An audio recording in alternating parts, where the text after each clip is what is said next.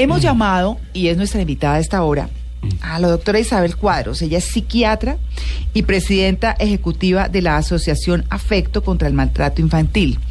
A Isabel la conocemos los periodistas de toda la vida, como dice cuento, luchando, luchando contra esto, pero de verdad, y es una autoridad en el tema. Isabel, muy buenos días. Buenos días, María Clara. Es un gusto volver a oírte. Lo mismo digo yo que siempre hemos estado hablando de estos temas y que con este revés, se puede decir revés, de la ley, pues se termina no protegiendo a los niños. ¿Es así? Pues, a ver, es que la Corte lo que piensa es que mm, esto no es un beneficio, sino un derecho. Es decir, eh, hay un enfoque muy distinto, digamos, de la protección de los niños. Entonces la Corte piensa que mm, eh, las personas tienen derecho a reducir penas y eh, a, en alguna medida como a redimirse. Lo que uno sí siente en el ambiente de lo jurídico en el país es que se protege mucho el derecho del adulto, pero no se protege suficiente el derecho del niño. Eh, mm, yo creo que en alguna medida hay una lógica detrás de lo que está diciendo la Corte, pero lo que también creo es que hay una serie de, digamos, de la historia y la dinámica del abuso sexual que uno siente no conocen.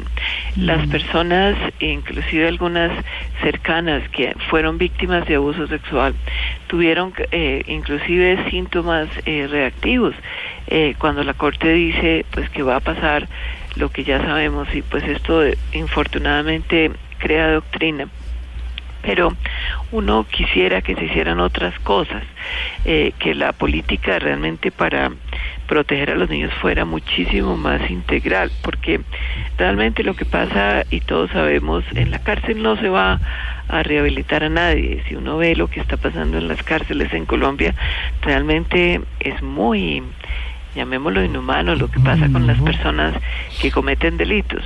Pero si hiciéramos otras cosas un poco mejor, eh, más acorde a la literatura que existe en estos temas, pues yo creo que protegeríamos más a los niños.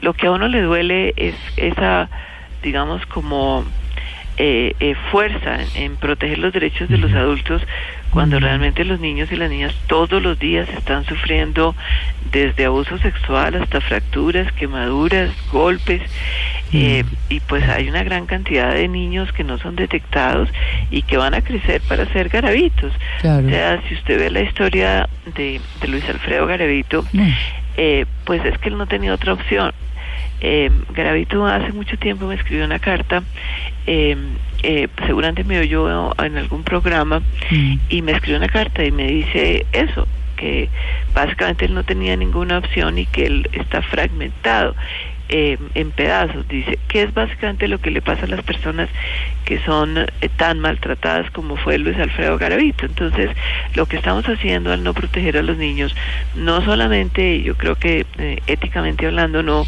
hay ninguna discusión, pero estamos generando personas violentas para la generación siguiente y abusadores sexuales. No, y esto hay que decirlo con mucha fuerza, que las víctimas se nos vayan a volver todas victimarios. Eso afortunadamente no es verdad, pero un porcentaje sí. Y entonces uno comienza a entender lo que pasa en Colombia.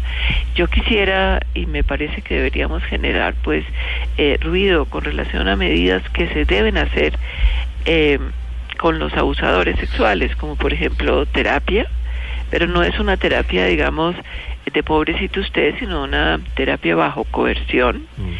Eh, necesitaríamos hacer unas medidas adicionales, inclusive cuando salen de la, de la cárcel.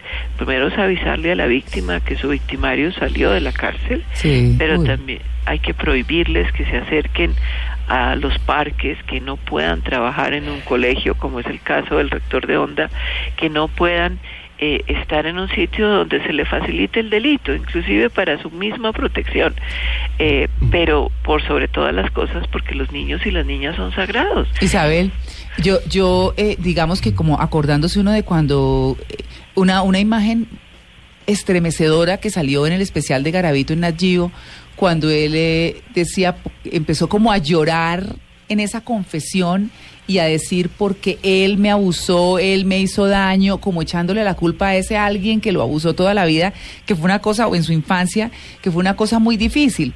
Pero lo que todo el mundo dice es que cuando uno em, tiene una compulsión de ese tipo, una enfermedad de ese tipo, eh, que puede ser eh, tan difícil o imposible, de quitar, por ejemplo, las, las, personas que fuman les cuesta mucho trabajo, las personas que beben les cuesta mucho trabajo y deben reconocerse enfermas. Y así son todo ese tipo de compulsiones. ¿Qué pasa? Porque me parece que es el punto y es lo importante de explicar, que es como, como ese querer dejar de hacer eso tan malo, pero que como que no es capaz, sabe que está haciendo mal, pero no es capaz de hacerlo. De hecho, eh, hay un, hay un eh, especial por cable que se llama Índice de Maldad. Y había un hombre que mataba, un, un asesino en serie, y cuando lo cogieron preso decía, por favor, déjenme preso, porque yo no me puedo controlar.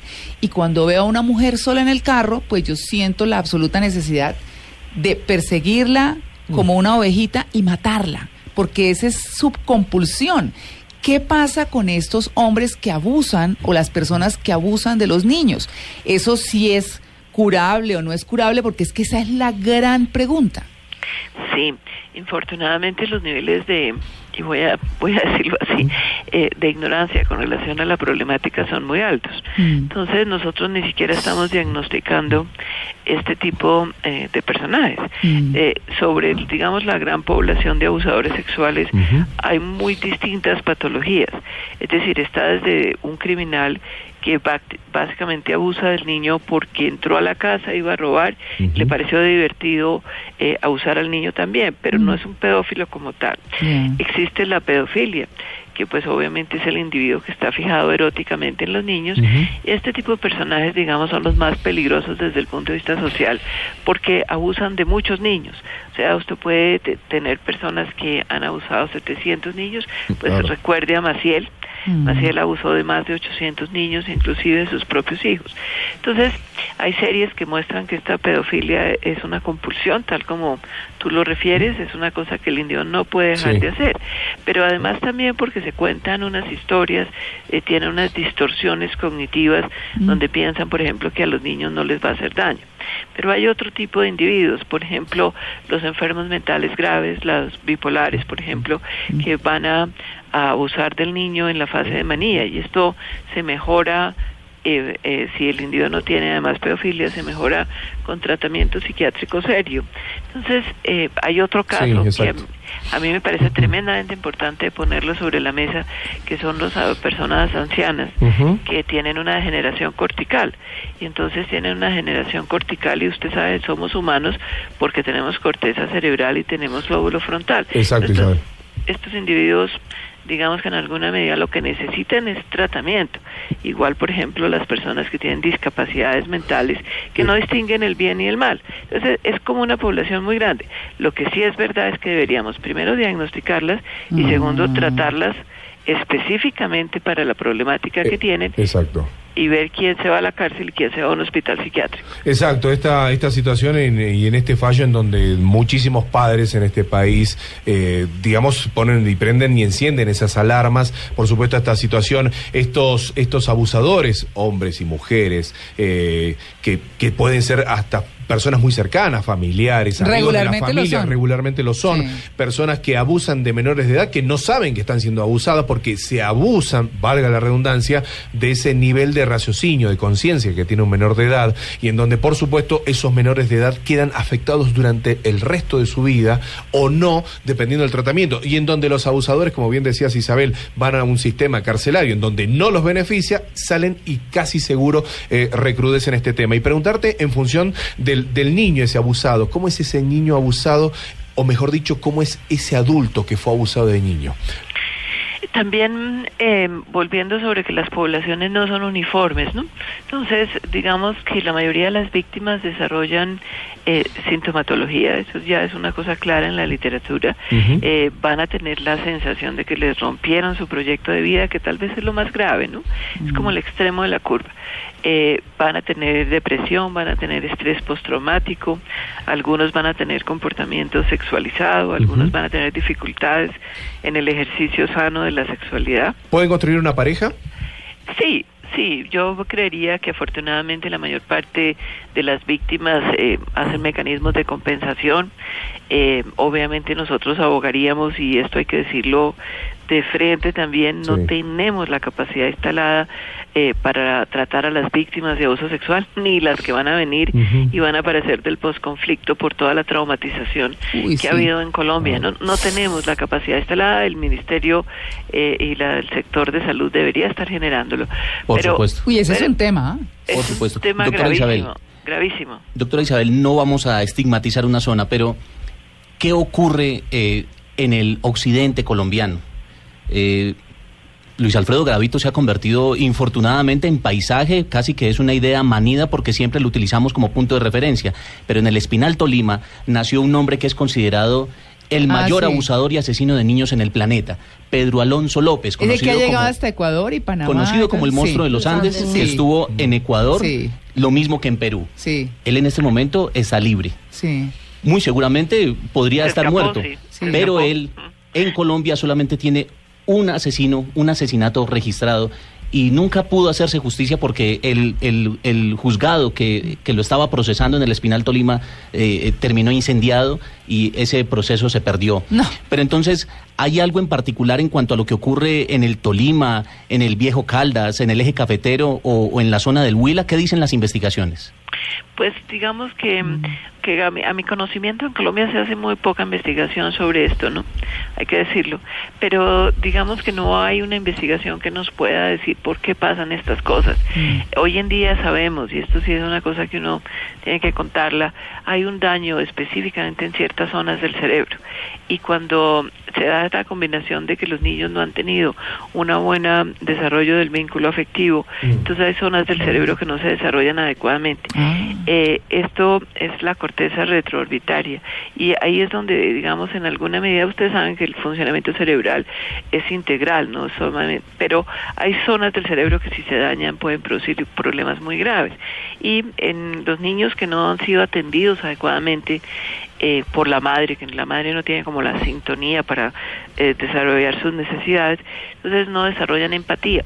Si usted suma que eso pasa, acuérdese que Garavito en alguna de las indagatorias decía maldita sea mi madre, ¿no? Mm. Entonces, eh, no se desarrolla esto y además usted sufre victimizaciones eh, porque muchos de los asesinos, fíjese lo interesante, vienen de humillación más que de cualquier otra cosa. Entonces sufren humillación, sufren esto, no tienen empatía, no tienen un buen desarrollo cerebral y pues obviamente si usted no tiene desarrollo cerebral no tiene un buen desarrollo psicológico. ¿Le echan la culpa a la madre o le echan la culpa a la madre que no los colaboró? Eh, Guarabito. Eh, yo conozco bastante a Guarabito la historia, como le digo, para nosotros eso no es el, el, digamos, la tragedia del maltrato infantil no atendido. Entonces Garavito en alguna de las indagatorias decía eso, ¿no? La madre nunca lo defendió. Mi sensación es que lo vendían para explotación sexual, como tantos niños en Colombia, porque a ver, eh, como eso de que el padre lo prestaba para, bueno, eso no, no es una historia que uno pueda creer. Entonces, y eh, cuando iba al colegio fracasaba, por supuesto, como le digo, los niños van a tener alteraciones cerebrales que a veces se mejoran, a veces no, pero tienen alteraciones cerebrales, lo que explica, eh, y realmente a mí me produce un poco de hilaridad esa eh, inculpación de los maestros cuando hablan de las pruebas PISA, porque es que nadie se pone a pensar qué niño le llega a ese maestro, un niño victimizado, un niño con hambre, un niño que ya tiene alteraciones eh, en el aprendizaje por la violencia que sufren los niños en Colombia. Doctora Cuadros, eh, entrando nuevamente como en la polémica que se desató pues a raíz de esta decisión de la Corte Constitucional en la cual se establece que ya no es un beneficio, sino un derecho, la rebaja de penas por estudio, por trabajo, por enseñanza, por actividades deportivas o culturales para lograr esa el, descuento de la pena de las personas que ya están en las cárceles eh, condenadas por el maltrato infantil y específicamente por, por abuso sexual. ¿Qué se puede hacer? O sea, porque es que el, Código Penitenciario y Carcelario tiene entre sus funciones fundamentales la resocialización. Y esa es una palabra que cuando uno está por fuera de la dificultad o cuando no hace parte de esa masa de la población carcelaria, que son 118 mil, casi 120 mil internos, y tampoco hace parte de las familias que han padecido o los niños que han padecido el maltrato infantil, ¿Cómo se puede establecer una red de apoyo por parte de asociaciones como la que usted preside o de otras asociaciones para dar esa visión científica y de apoyo psicológico para poder lograr esa reparación? Sí, mm, volvemos sobre que, el, es decir, mm, filosóficamente hablando, si usted me pregunta a mí, yo no creo que el dolor rehabilita a nadie. Si lo único que pasa con estas personas y con otras muchas, o sea, con la población carcelaria, uno dice, yo creo que es que falta una política realmente de prevención del delito integral. Entonces, estas personas deberían tener por lo menos procesos terapéuticos eh, y volvemos, el, el, el uno va antes que el dos. Entonces, lo primero es que esto sepamos qué tipo de personaje tenemos en la cárcel. Mm. Vamos a imaginar que es una persona que tiene un daño cerebral no diagnosticado. Bueno, pues esa persona, lo que hay que hacer con él es que no tenga niños disponibles. Mm. No hay que meterlo a la cárcel, porque eso no va a mejorar la situación. Tenemos un enfermo bipolar, pues hay que llevarlo a un hospital psiquiátrico donde no tenga niños al alcance y el tratamiento tiene que ser bajo coerción. Mm. Pero si tiene cura, o sea, si, si hay esperanzas de que esa persona logre eh, hacer una transformación en su disco duro, digamos, porque también hay muchos procesos inconscientes que uno ni siquiera puede identificar. Bueno, yo no estaría tan optimista con relación a que ellos pueden hacer esa, pero es que hay que evaluarlos primero. Como le digo, no son una población uniforme. Entonces, esto hay que resolverlo casi que uno dice caso por caso, a eso sí, con conocimiento científico y mirando quién es el individuo. En el caso de la pedofilia, del individuo que realmente está fijado eróticamente en los niños, pues obviamente eso depende mucho el pronóstico, depende si es agresivo, depende, fíjese, por ejemplo, los que abusan de niños son mucho más peligrosos que los que abusan de las niñas. Entonces hay una serie de cosas, ah, inclusive hay organizaciones eh, científicas que mm, promueven el derecho que tienen al tratamiento. Entonces hay que evaluarlos en dos direcciones. Primero, diagnóstico, insisto sobre diagnóstico, no estoy diciendo con esto y por favor eh, eh, pongámoslo muy claro, yo no estoy diciendo que no son imputables, eso es otra cuestión, porque el individuo tiene que saber si está bien o mal para decir esto es un problema de imputabilidad, pero indudablemente estos individuos tienen enfermedades mentales que no se diagnostican en Colombia y que deberían tener un tratamiento específico. Eso sí, yo abogo porque se le pongan una serie de medidas después de que salen de la cárcel. Eh, ha habido, pues, ustedes saben, la controversia con el rector de Onda, pero el punto está en que ese individuo debería tener unas penas después de que salga de la cárcel. Lo mismo que pasa con el patrimonio de la nación. Eh, es eh, como si se evaluara que el patrimonio, digamos, físico es más importante que los niños. No deben estar en los parques, no pueden trabajar en colegios, no pueden, por ejemplo, trabajar como pediatras, sí, no trabajar en un banco donde no haya niños. Pero, eh, doctora eh, Cuadro, discúlpeme, le interrumpo. Lo que pasa es que al comienzo de esta entrevista hablábamos de un caso puntual que se hizo público y es el de Adolfo Sablé, un periodista quien mm. tuvo la gallardía de hablar de su tema abiertamente y él escribía un tuit eh, muy fuerte sobre cómo muchas personas de nuestra generación, me refiero la de los 30, 40 adultos contemporáneos, confesaron una vez él comentó que había sido abusado, que mucha gente también había sido abusada. ¿Usted me ¿Estamos viviendo una, generación de abusados? Sí, sí, eh, me permite hacerle una corrección semántica. las personas no confiesan, ellos no cometieron un delito. Bueno, las personas cuentan lo cuentan exactamente. Y hasta piden ayuda en, en ese cuento, en esa historia. A lo que me refiero es que fíjese cómo el lenguaje pone la culpa sobre la persona. Es cierto. Entonces, las personas cuentan lo que les hicieron. Mire, la estadística a nivel mundial es esta. Usted me pregunta si somos una generación de personas victimizadas. Yo creo que sí, yo creo que Colombia es una persona, es un país lleno de personas traumatizadas por diferentes razones. Pero mire, la estadística a nivel mundial es esta. Uno de cada cuatro eh, niñas, una de cada cuatro va a haber sido víctima de abuso sexual al llegar a la vida adulta y uno de cada seis niños. Entonces, ¿de qué estamos hablando? De que hay una gran cantidad de personas a nivel mundial que fueron víctimas de abuso sexual. O sea, esto es una pandemia. Y pues obviamente seguimos sin hacer las cosas que tenemos que hacer. Por lo menos tendríamos que poner códigos de conducta en los colegios. Eh, eh, tendríamos que que tener la conciencia de que usted no puede mandar un niño a la tienda para que lo victimice el tendero, ¿cierto? De que usted no puede mandar un niño a la calle porque ahí hay redes de explotación sexual. Entonces, digamos que en alguna medida, si usted me pregunta que hay una gran cantidad de personas traumatizadas, por supuesto, muy valiente el periodista del que usted me está hablando de hablar de que fue víctima de abuso sexual, pero es que si usted realmente le pregunta a las personas, va a ver que la estadística es la que estamos hablando. Eso lo estableció Filkeron, que es la persona que más ha hecho epidemiología en abuso sexual en el mundo. Y realmente cuando usted confronta los diferentes países, la estadística es esa. ¿Eso qué quiere decir? Mire, el doctor Ginable, que es un experto en quién es el abusador sexual, entonces dice que una de cada 20 hombres es un abusador sexual. Uy. Uno de cada 20. ¿Uno de cada 20? Uno de cada 20. Y para que no me digan lo que me dicen los psicólogos que defienden a, los abusadores sexuales, eh, una de cada 3.300 mujeres. Entonces, ¿eso qué quiere decir? Que la posibilidad que un niño tiene de encontrarse un abusador sexual es altísima. Uy, pero eso está tenebrosa esa cifra. Pues miren, podríamos seguir hablando muchísimo de este tema. Eh, realmente no queda bien para esta decisión de la Corte. La verdad, si uno habla con una autoridad en el tema, porque así hay que decirlo, como, como nuestra invitada, la doctora Isabel Cuadros, que todos en Colombia la conocemos y sabemos de su compromiso con la infancia eh, maltratada. La verdad es esa. Gracias, María Clara. Invitemos a nuestros oyentes. Vamos a hacer precisamente un entrenamiento sobre víctimas eh, de abuso sexual y mm. cómo prevenir sobre todo el abuso sexual. Entonces, invitémoslos. Estamos haciendo capacitaciones todos los meses. Pueden dirigirse en nuestra página web. Está puesto la agenda es W www.afecto.org.co en la esperanza de que si la gente tiene más conciencia y más entrenamiento podamos realmente mm, disminuir un poco el abuso de los niños. Doctor, Habría que hablar algún día después de las mujeres que abusan también, ¿no? Claro, yo por eso dije claro, porque está, estigmatizado, por supuesto, pero, pero es el tema. Isabel, muchas gracias, un abrazo enorme. Eh, bueno, mil gracias a ustedes y muchas gracias por la tarea que hacen en prevención del maltrato a los niños. Gracias.